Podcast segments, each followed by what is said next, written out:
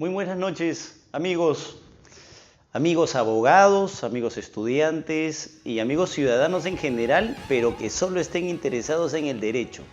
Bienvenidos todos. Como queremos hacer costumbre, hoy domingo a estas horas, queremos presentar un análisis jurídico de lo que haya podido desarrollarse en la semana. El Perú lastimosamente es un escenario en el que ninguna semana eh, se desarrolla un nuevo tema judicial. Entonces, ¿qué es lo importante y qué es lo que debe pasar? ¿Qué es lo que debemos hacer? Debemos presentar un análisis que sea jurídico respecto de las situaciones que pueden desarrollarse en la semana, ¿no? Mientras a algunos les puede interesar la noticia, el morbo, la filtración de la información, este quisiéramos que sea un espacio en el que solo interese la aplicación de la ley, el análisis jurisprudencial, el análisis doctrinario de las situaciones que se puedan presentar. Entonces, si ustedes están interesados en una situación como esta y no en lo otro, bienvenidos a este pequeño espacio. ¿Qué queremos conversar hoy? Dos temas importantes, fíjense.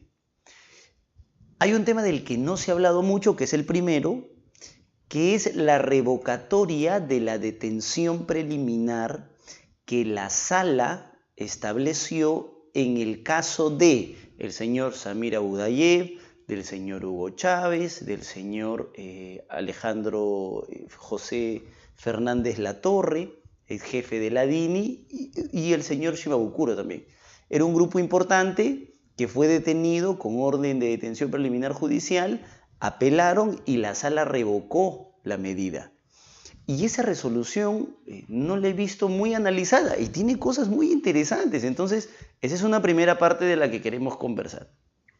Y sin duda alguna, la segunda parte de la que tenemos que conversar y que inclusive lleva el título de la sesión de hoy, es el problema de la calificación jurídica respecto de lo sucedido el 7 de diciembre, ¿no? a partir de un mensaje de la Nación que el expresidente de la República emitió aquel día. Entonces vamos, empecemos.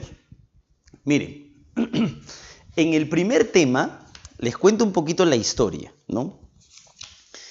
Eh, Fiscalía investiga que habrían designado al director de Petroperú de manera irregular. Eso es lo que la fiscalía investiga, que hay una designación irregular en el cargo de este señor. El señor se llama Hugo Chávez. A partir de esa designación incorporan a un grupo de personas. Porque ¿para qué lo, para qué lo designas en el cargo? Para favorecer a un particular en una contratación. ¿Quién sería ese particular? El señor Samir Abudaya. Eso es un hecho que se investiga. Al mismo tiempo se investiga que cuando el señor Bruno Pacheco, que era ex asesor presidencial, fuga, desaparece porque emiten contra él una orden de captura, un grupo de personas lo proveían a él de dinero, obviamente lo, lo, escondían y lo proveían de dinero para que él pueda permanecer oculto. Entonces en ese grupo de personas estaba el señor Beder Camacho, eh, se le imputa también al señor José Fernández Alejandro Fernández Latorres, ex jefe de la DINI, haber pues este, retirado fondos de la DINI para que ellos se los puedan entregar. Los hechos en este momento no son tan relevantes. ¿Qué es lo importante? Que a partir de esta investigación, la Fiscalía solicita, sobre la base del 216 del Código Procesal Penal, una detención preliminar judicial. Ojo, detención preliminar judicial. A nivel de diligencias preliminares, sin el conocimiento de, las, de, los, de los requeridos, porque debería ser la regla, ¿no? Pero sin el conocimiento de los requeridos, la fiscalía le toca la puerta al Poder Judicial y le dice, necesito la detención preliminar de estas personas. No hay audiencia, no hay notificación previa, ojo, solo hay un pedido de la Fiscalía al Poder Judicial. Y el Poder Judicial, en la soledad de su despacho, haciendo con mayor, eh, con mayor expresión las veces de juez de investigación preparatoria, juez de garantías, revisa la decisión, revisa el pedido y toma la decisión. Esa decisión, repito, sin conocimiento del requerido, es una posibilidad, es la detención preliminar judicial regulada en el 216 de nuestro Código Procesal Penal. Sin embargo, cuando ejecutas la medida, obviamente los agarras de sorpresa, los agarras con los pantalones abajo y les debes notificar en ese momento la decisión del juez, que ellos desconocían. Cuando tú le notificas al detenido la, de, la orden del juez, el detenido a partir de ese momento tiene 24 horas para poder apelar. Lo que hicieron todas estas personas, el señor Hugo Chávez, el señor este, Shima el señor Fernández Latorre, el señor Hugo Chávez, fue apelar la detención preliminar judicial que les habían notificado porque ya se estaba ejecutando. Previa audiencia y previo debate, la sala de apelaciones, la primera sala penal de apelaciones, por eso digo que es una decisión que no se ha explotado mucho jurídicamente hablando. En el expediente 4756-2021-15, emite la resolución número 8 de fecha 2 de diciembre del 2022. Y en esta resolución, la sala analiza jurídicamente la detención preliminar judicial. Obviamente, la apelación, conocen apelación la detención preliminar judicial que les habían decretado estas personas. Y dice cosas interesantes que nadie analiza, porque como digo, a algunos les importa más el morbo que, que los puntos jurídicos. Lo que más me llama la atención es a partir de la página 41 de la resolución, el fundamento 56 el fundamento 56 hasta el fundamento 74 desarrolla el concepto de la necesidad de la detención preliminar. Esto es fundamental ¿ah? para quienes son abogados litigantes, para quienes son persecutores penales. Esto es fundamental. Un fiscal puede solicitarle al juez la detención preliminar judicial, es cierto, ¿de acuerdo? Ahora, por acá le voy leyendo sus comentarios. Ahora, los, ahora vamos revisándolo, pero escúcheme. Cuando un juez o cuando un fiscal solicita la detención preliminar judicial de una persona, debe explicar y el juez si acepta el pedido debe sustentar la necesidad de la detención preliminar. Eso es fundamental. No basta Fíjense lo que dice la primera sala penal de apelaciones, que además es totalmente correcto, es válido. Que existe, fundamento 56 de la resolución que le estoy mencionando, que existan razones plausibles para investigar un delito, como ocurre en el presente caso, no autoriza automáticamente que se deba privar de la libertad a una persona, menos si la investigación se ha desarrollado por varios meses. Quizá una explicación previa acá, con una cuestión básica. El 216 de nuestro Código Procesal Penal exige para que el fiscal le solicite la detención y para que el juez ordene la detención preliminar judicial, exige que existan tres presupuestos. Razones plausibles de la comisión del hecho, que la pena sea superior a los cuatro años, no hay problema, y cierta posibilidad de fugo o, de obstaculización. Son los tres requisitos, más o menos los de la prisión preventiva, pero en un estándar menor, podríamos decir. Entonces, lo que dice la sala es que pese a que existan eh, razones plausibles, tú necesitas acreditar que la medida es necesaria. Eso es fundamental. Citan una casación que es importante, la 1-2007 de Guaura, sobre la finalidad de la detención preliminar.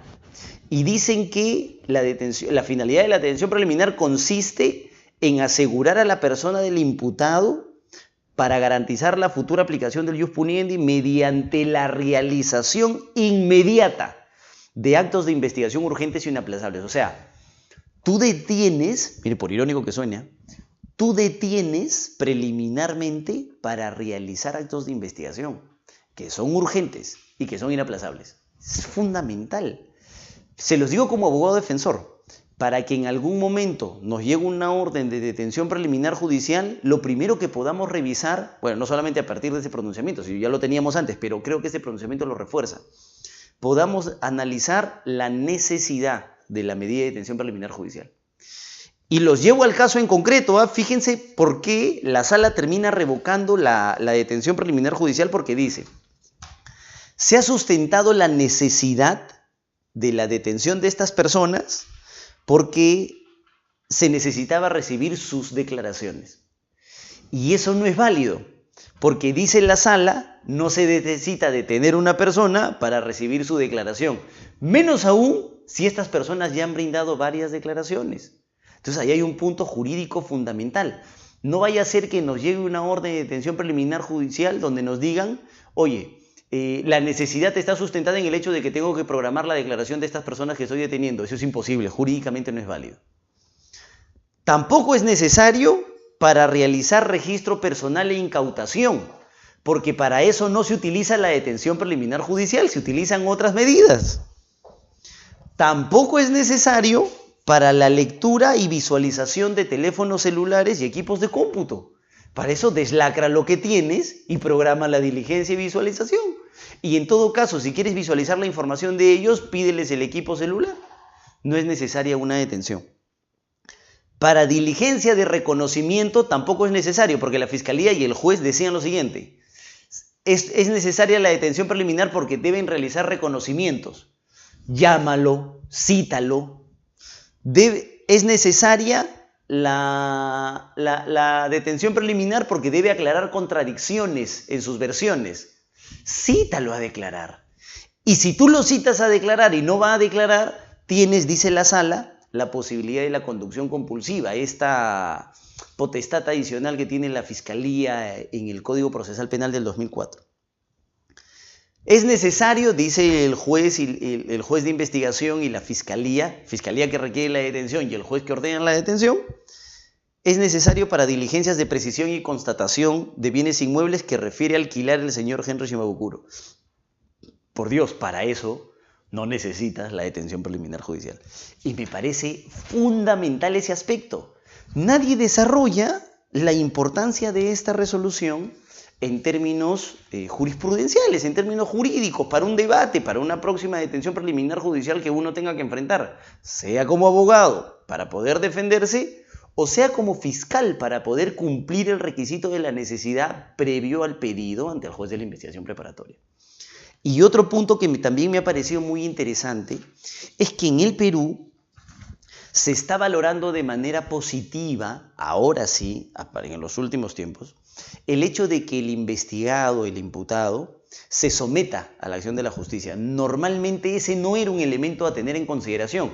Recuerden ustedes, por ejemplo, el caso de Keiko Fujimori y el caso de Ollantumala, se entregan, todos se entregan, ellos se apersonan a la audiencia pero nunca fue tomado en consideración de manera positiva. La Sala Nacional, por lo menos, o la Corte Superior Especializada de Justicia Nacional, está tomando en consideración ese aspecto que me parece totalmente rescatable. Entonces, esta resolución, que es la resolución 8 del caso eh, del señor Shimabukuro, del señor Hugo Chávez, del señor Fernández Latorre, que es el expediente 4756-2021, incidente 15, me parece fundamental. Me parece muy trascendente para el litigio diario. ¿De acuerdo? Estas se las vamos a compartir Las decisiones, jurídicas, las decisiones judiciales, sobre todo las de una sala de apelaciones, en este sentido son absolutamente públicas y merecen ser analizadas por todos a quienes nos interese el derecho.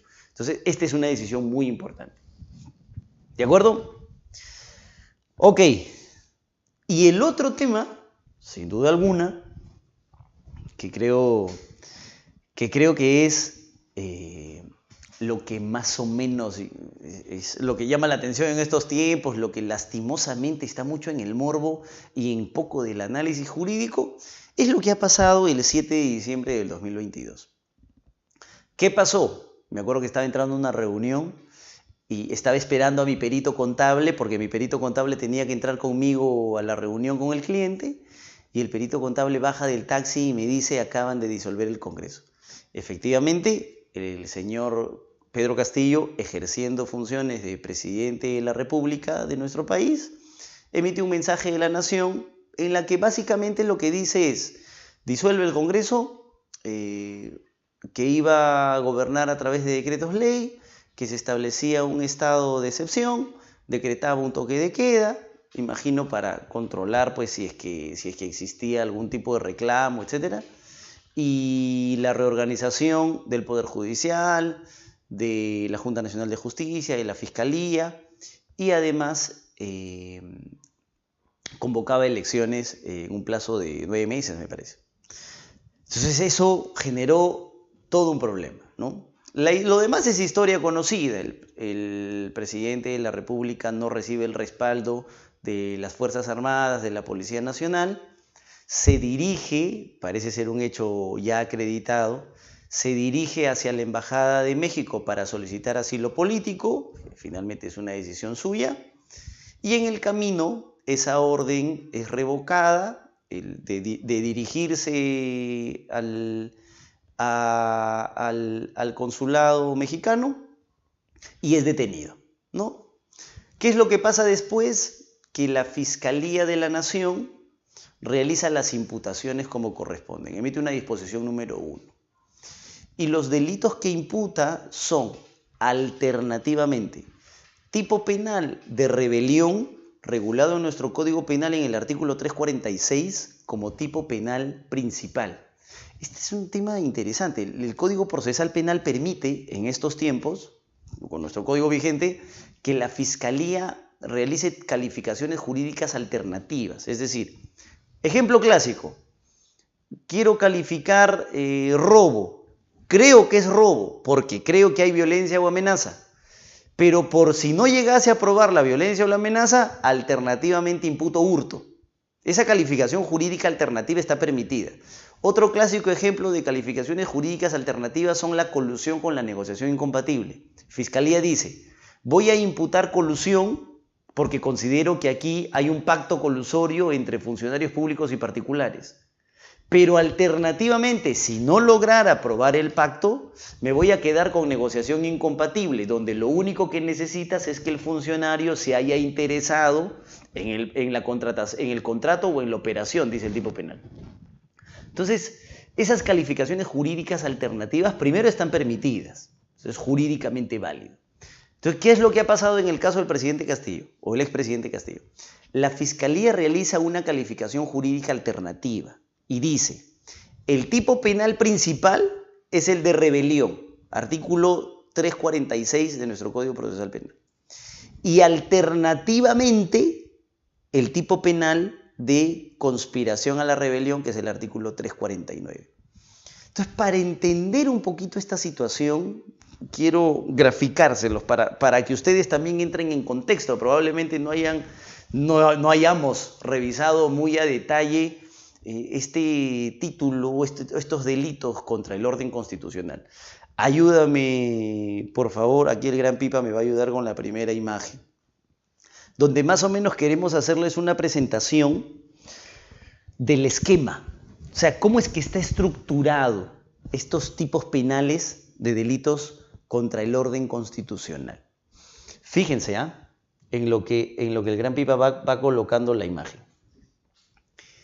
El siguiente, dale, dale, a la imagen de frente, al, al, esquema, al esquema inicial.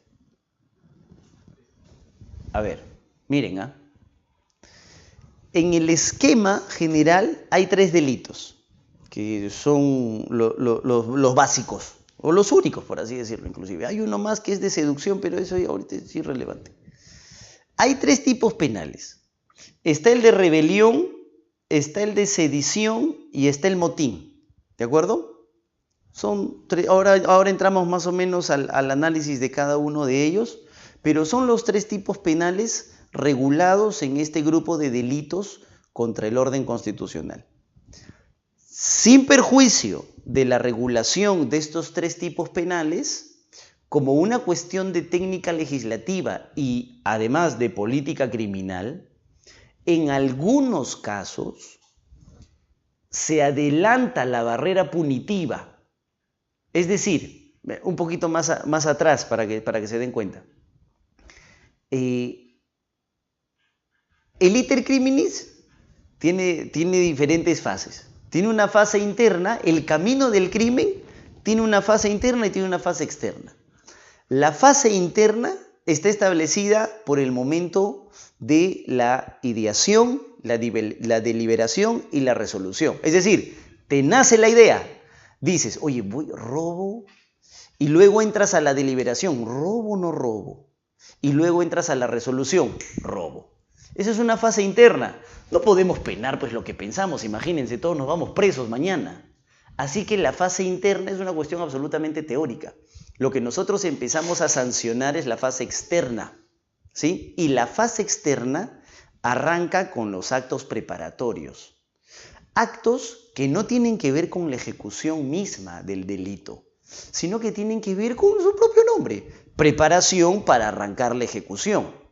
Imagínense pues comprarse el pasamontañas, ¿no?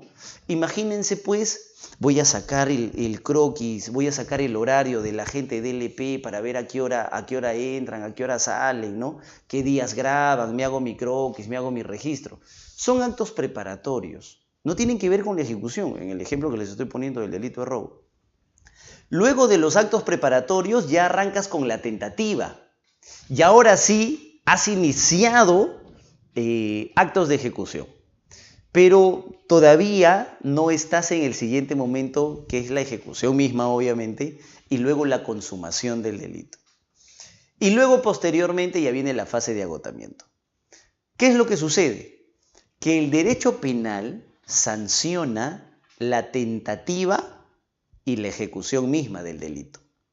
Como regla general, no sanciona los actos preparatorios normalmente no son sancionados, salvo, salvo hayamos creado un tipo penal específico de ese acto preparatorio. Entonces, por ejemplo, vamos al, vamos al ejemplo de la rebelión. Que el delito de rebelión, ahora entramos un poquito al detalle, pero en concreto lo que dice es que tienes que levantarte en armas, pues contra el orden constitucional, ¿no? Para hacer eso, Obviamente tú tienes que realizar actos preparatorios, te tienes que sentar en una mesa con una gente, coordinar y decir, oye, vamos a levantarnos en armas, ¿no? Para cambiar la constitución, etcétera, hay que reformar la junta. Entonces haces coordinaciones, haces un plan.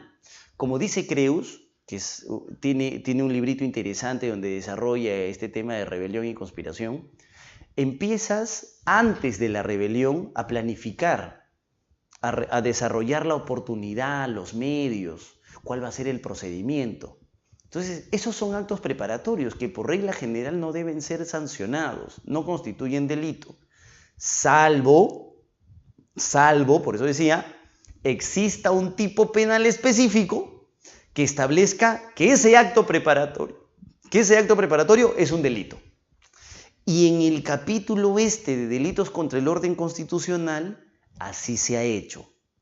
Tienes los tipos penales de rebelión, de sedición, de motín, pero al mismo tiempo han convertido en delito al acto preparatorio de esos tipos penales, que es la conspiración. Entonces, nosotros sancionamos la ejecución misma del delito de rebelión, del delito de sedición y del delito de motín pero al mismo tiempo sancionamos el acto previo, el acto preparatorio, la conspiración de los tres. La conspiración de la rebelión, la conspiración de la sedición y la conspiración del motín. Esa es la técnica legislativa que es lo que primero debemos tener clarísimo, ¿de acuerdo? Por eso es que les presento el esquema. Volvamos al esquema, por favor, Pipita. En el esquema que les estoy presentando, fíjense, están los tres tipos penales, rebelión en el 346, sedición en el 347, en el 348 motín y el acto preparatorio convertido en delito en el 349 conspiración. Pero con un dato adicional, no sé por qué nadie también explota este dato. Por eso digo, a la gente le gusta más el morbo que el análisis jurídico. El artículo 351 regula una excusa absolutoria. Fíjense que es, como, es como, lo que pasa, eh, eh, no hay hurto entre cónyuges, ¿sí? Por más que constituye delito, hay una excusa absolutoria que establece que ese hecho no va a ser sancionado penalmente. Igualito pasa acá con la rebelión, la sedición en el motín y la conspiración para rebelión, sedición, motín. Hay una excusa absolutoria regulada en el 351 que dice, cuando los rebeldes, los amotinados, los que cometan los tipos penales, rebelión, sedición, motín, se sometan a la autoridad, primer supuesto. Segundo, se disuelvan antes de que la autoridad les haga intimaciones. Es decir, les diga, oye, depón las armas. Y tercero, tercer supuesto, o estos rebeldes se disuelven a causa de los, de los intereses en, ese, en estos tres casos, pero claro, con el requisito de sin haber causado otro mal que la perturbación momentánea del orden, ¿sí? Ojo, tú te sometes a la autoridad legítima te disuelves antes de que te hagas intimaciones sin haber causado otro mal que la perturbación momentánea del orden, estás exento de pena. Es una excusa absolutoria. Ojo, 351 del Código Procesal Penal. Estás exento de pena. Todos los participantes están exentos de pena, salvo los promotores o los directores. La lógica es que eximes de pena a los demás tomas como ejemplo al director o al promotor para que situaciones como estas no se vuelvan a repetir. Esa es la estructura. Y me parece fundamental tenerla clara. No sé cómo alguien puede conversar de estos tipos penales sin tener clara por lo menos la estructura. ¿De acuerdo? Rebelión, sedición, motín. Tienes conspiración como acto preparatorio tipificado, pero además tienes a la excusa absolutoria de ser el caso aplicable. Vamos al siguiente gráfico. Entonces vamos tipo delito por delito.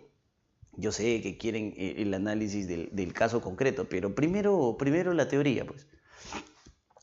En el caso de la conspiración, fíjense, que es el acto preparatorio hecho delito, tienes el 349.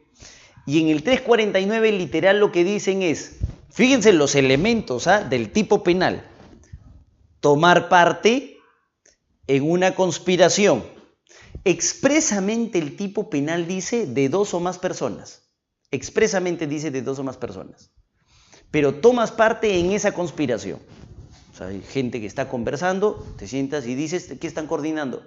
Es que vamos a cometer rebelión. Perfecto, ese es delito de conspiración. Tomas parte en una conspiración para de dos o más personas para cometer eh, rebelión, sedición, motín. ¿De acuerdo? En este tipo penal que se trata de un acto preparatorio hecho delito, no basta, ojo, ¿ah? no basta el hecho de haber tomado la decisión. No basta el hecho de estar sentados en una mesa, somos Pipa y yo. Pipa, Roger y yo. Y los tres decimos, ya, este, vamos a levantarnos en armas. De acuerdo, se ha tomado la decisión. Eso no basta. Espérense. Creus desarrolla el tipo penal y dice, no basta esa toma de decisión. Lo que se necesita es el planeamiento del procedimiento, de la oportunidad y del método. Entonces, tres requisitos fundamentales. Procedimiento, oportunidad y método. Cuando inicias con esas coordinaciones, puedes cometer delito de conspiración. Esa parte es fundamental, esa parte me parece fundamental para el desarrollo de lo que se viene, para el análisis del caso en concreto que podemos hacer, ¿de acuerdo? Pero primero el tipo penal es fundamental, obviamente es un tipo penal de naturaleza dolosa. requiere dos o más personas, es un delito plurisubjetivo y que eh, lo que exige es que la conspiración esté apuntada, esté destinada a cometer eh, rebelión, sedición o motín. ¿De acuerdo? Vamos al siguiente tipo penal. Dejamos el acto preparatorio y pasamos ya a la fase ejecutiva, lo, que normalmente sanciona el derecho penal. Vamos a, a la siguiente imagen, por favor, Pipita. La siguiente es el delito ya de rebelión, el delito mismo. Dejas el acto preparatorio, pasas a la siguiente etapa, solo que aquí, recuerden, el legislador ha tipificado el acto preparatorio pero al mismo tiempo también la conducta misma. La conducta misma y el acto preparatorio. ¿Qué dice la rebelión? El que, delito común, puede cometerlo cualquier persona, viene el elemento más importante de este tipo penal, que es el alzarse en armas. En palabras de Creus, lo que necesitas es violencia. Efectivamente, actos violentos como mínimo. Tú no puedes alzarte en armas si no ejerces ese tipo de actos. ¿De acuerdo? ¿Para qué haces esto? ¿Para qué te levantas en armas? Tres finalidades. O para variar la forma de gobierno, o para deponer al gobierno, o para suprimir o modificar el régimen constitucional. Tres finalidades específicas. Pero siempre, eso es clarísimo, vas a necesitar cualquier persona que se alce en armas y pueda cometer este, estas tres, o apunte a cometer este, estas tres finalidades o alguna de estas tres. Este tipo penal de rebelión es lo que se conoce como un delito de resultado cortado. Ojo, ¿por qué es un delito de resultado cortado? Porque si bien es cierto, te exige que te levantes en armas para, para cumplir con alguno de estos tres fines, no puedes esperar a que eso pase. Porque si eso sucede, ya no lo vas a poder procesar, pues, porque imagínate, si es que llegan a suprimir el régimen constitucional, ¿cómo los vas a juzgar? Es imposible, ya no vas a poder. Si es que llegan a deponer al gobierno, a ver, atrévete pues a detenerlo. Entonces, por eso es que este es un tipo penal de resultado cortado. Y no lo digo yo, ¿eh? lo dice la Corte Suprema, cuando conocieron el caso del autogolpe en el régimen del presidente Fujimori. ¿Por qué es un delito de resultado cortado? Porque no puedes esperar al resultado específico, ¿de acuerdo? Nadie podría decir, por ejemplo, en ese tipo penal, oye, pero, pero no cerraron el Congreso. No, o sea, no, porque es un delito de resultado cortado. No puedes esperar a que suceda la finalidad. Porque si no, ya no vas a poder procesarlo. Eso es lógico, ¿de acuerdo? Una cuestión que, eh, que, como, que como no, no llegas a ejecutar, no es que no se haya cometido el delito. ¿De acuerdo? Es una característica fundamental de este tipo penal, fundamental. Ahora vamos al otro tipo penal, al 347, al de sedición. Vamos con la siguiente imagen, por favor, Pipita. ¿Qué es el otro tipo penal en realidad que nos interesa? Porque el de motín obviamente no pinta nada acá, es otra fiesta. El de sedición está en el 347, también tipificado como el acto de ejecución. ¿ah? Recuerden que tenemos nuestro acto preparatorio, el de conspiración, también para sedición. Y aquí hay una diferencia importante. Es lo mismo el que, delito común, se alce en armas para, para tres finalidades. Impedir que la autoridad ejerza sus funciones, evitar el cumplimiento de leyes o resoluciones o impedir las elecciones, pero con una característica fundamental, con un elemento del tipo que lo hace diferente a la rebelión, que aquí no desconoces al gobierno legítimamente constituido. Esa es la diferencia con la sedición.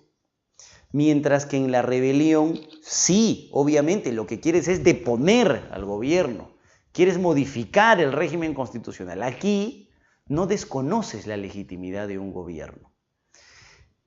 ¿De acuerdo? Igual, de la misma manera, esta sedición también tendría que ser un tipo penal de resultado cortado, que no necesitas efectivamente el resultado porque si no, ya no podrías eh, procesar estas personas, ¿no?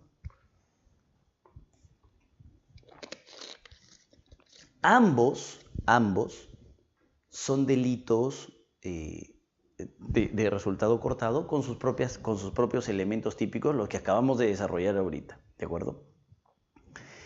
Eh, entonces, volvemos, Pipita, por favor, vuelve a la primera imagen, al esquema general, esto tiene que quedar clarísimo, ¿sí? Tienes rebelión, sedición, motín como actos de ejecución y tienes al tipo penal, al, tipo, al acto preparatorio hecho delito, que es la conspiración para cometer estos tres tipos penales. ¿De acuerdo? Con esa explicación teórica primero, vamos al caso en concreto. Recuerden lo que les he dicho al inicio, la calificación jurídica ha sido alternativa, permitido legalmente. Tipo penal primero de rebelión. Entonces, hemos dicho que el tipo penal de rebelión exige el hecho de que la persona eh, se levante en armas. En el caso en concreto, por favor, Vipita, vete a la siguiente imagen un ratito, a la siguiente de rebelión. Eh, rebelión, rebelión. Eh, perdón, una más, una más, una más. Ahí, ahí, ahí, ahí. Antes, antes, antes, antes, antes, rebelión. Ahí. Fíjense, para el caso del presidente Castillo, eh, ahora vamos al alzarse en armas, pero en principio sería el que, no hay ninguna exigencia, se alza en armas para modificar el régimen constitucional, ¿cierto? Que esa sería la idea. ¿Qué es lo que dice el juez de investigación preparatoria? Porque ya Fiscalía realizó un pedido de detención preliminar de flagrancia por siete días, que vencen este jueves. Y el juez lo que dice es lo siguiente. Yo tengo aquí la resolución número 2 del expediente 39-2022-1. Hay un párrafo fundamental, es el fundamento 12.11. Fíjense lo que dice el señor juez. El mensaje a la nación del 7 de diciembre de 2022 fue dado en la condición de presidente de la República y como tal, como jefe supremo de las Fuerzas Armadas de la Policía Nacional, quienes lógicamente tenían la obligación de hacer cumplir el toque de queda que estaba disponiendo e incluso fue expreso su llamamiento a hacer efectiva su decisión, incluso a estamentos civiles, rondas campesinas, frentes de defensa, entre otros. Entonces, claro, este tipo penal, ese es el dato que, me olvidé darles, este tipo penal, el de rebelión, está pensado para que quien lo cometa sea alguien ajeno al gobierno. Es lógico, pues, ¿no? En este caso las cosas han sido diferentes. Quien lo habría cometido sería quien forma parte del gobierno. Entonces el análisis que hace el juez es un ratito. ¿Quién hace la convocatoria? ¿Quién hace el llamamiento? ¿Quién da el mensaje? Lo da el jefe supremo de las Fuerzas Armadas y de la Policía Nacional, lo da el presidente de la República. Entonces, si ahora que se, acredita, que hay una, hay una declaración testimonial que ahora estuve escuchando, salió en punto final,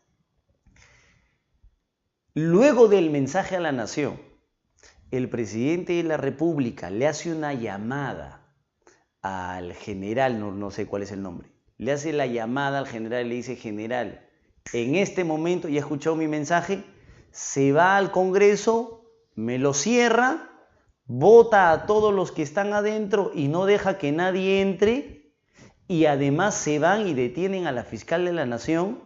Entonces, parece lógico que ahí no hay ningún problema en el concepto alzarse en armas. Porque claro, eres el jefe supremo de las Fuerzas Armadas y das la orden de que cierren. ¿Cómo, ¿Cómo creen que van a cerrar el Congreso? ¿Pidiendo por favor que todos se retiren? ¿O es que tendrían que entrar a votarlos a patadas? Obviamente.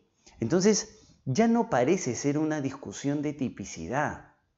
No es una discusión en el tipo penal de rebelión, por lo menos con esa llamada de de discusión de si encaja o no en el tipo penal o si hay o no un elemento de alzamiento de armas. Yo les voy a dar ahorita mi, opinión en concreto, pero ya no parece ser una discusión de tipicidad, por lo menos no en rebelión. por lo menos a nivel de sospecha simple, tienes elemento para continuar. ese, es, el tipo penal principal. Si se van al tipo penal, si se van al tipo penal alternativo, que sería el de conspiración, nos quedan cinco minutos. Si se van al tipo penal de conspiración, recuerden lo que hemos conversado. Necesitas tú de dos o más personas que hayan realizado actos de planificación, de procedimiento, de oportunidad y de método, ¿no? En palabras de Creus, doctrinariamente hablando. ¿Qué necesitarías acreditar? Que el presidente de la República esta decisión no la ha tomado solo. Que, por ejemplo, el presidente de la República toma la decisión junto a un grupo de personas que en la tesis de la Fiscalía serían el señor Aníbal Torres y, la ex premier Betsy Chávez, hacen la coordinación, cuál sería el procedimiento, cuál sería eh, eh, el método que van a utilizar, un mensaje a la nación, una llamada al general para darle la orden como tiene que responder a su jefe supremo de Fuerzas Armadas y Policía Nacional, de cerrar el Congreso, obviamente no pidiendo permiso, sino entrando a patadas, y detener a la fiscal de la Nación. Entonces ahí tienes un procedimiento. ¿Cuál sería la oportunidad en términos de creos? La oportunidad es o lo hacemos ahora o ya no lo vamos a hacer después. ¿Por qué? Porque en el Congreso de la República se venía discutiendo si vacaban o no al presidente. Entonces, si, si lo vacaban, ya no podía hacerlo después. Entonces el golpe tenía que hacerlo en ese momento. La orden del alzamiento, la orden de la ejecución de la fuerza para cerrar el Congreso tenía que hacerse en ese momento y no después. Y el método obviamente se hace a través del uso de la potestad como jefe supremo de las Fuerzas Armadas, de dar la orden a un general de que vayan y cierren el Congreso. Entonces, lo único que falta en esa imputación y a nivel de sospecha inicial tú puedes continuar y vendrá la formalizada para establecer quién es más. Pero lo único que tienes que acreditar adicionalmente es quién es. ¿Quién es más? El presidente de la República, eh, la premier Betsy Chávez y asesor y ex premier también el señor Aníbal Torres. Si haces eh, probatoriamente, o primero en términos fácticos, si es que esa es la hipótesis, entonces no es una cuestión de tipicidad, no es un debate de si calza o no el tipo penal, eh, los hechos en los tipos penales de conspiración y de rebelión. Esa no es una discusión muy técnica no muy estratégica, diría yo. ¿Cuál creo que puede ser una discusión interesante y de verdad valdría la pena? Una discusión probatoria.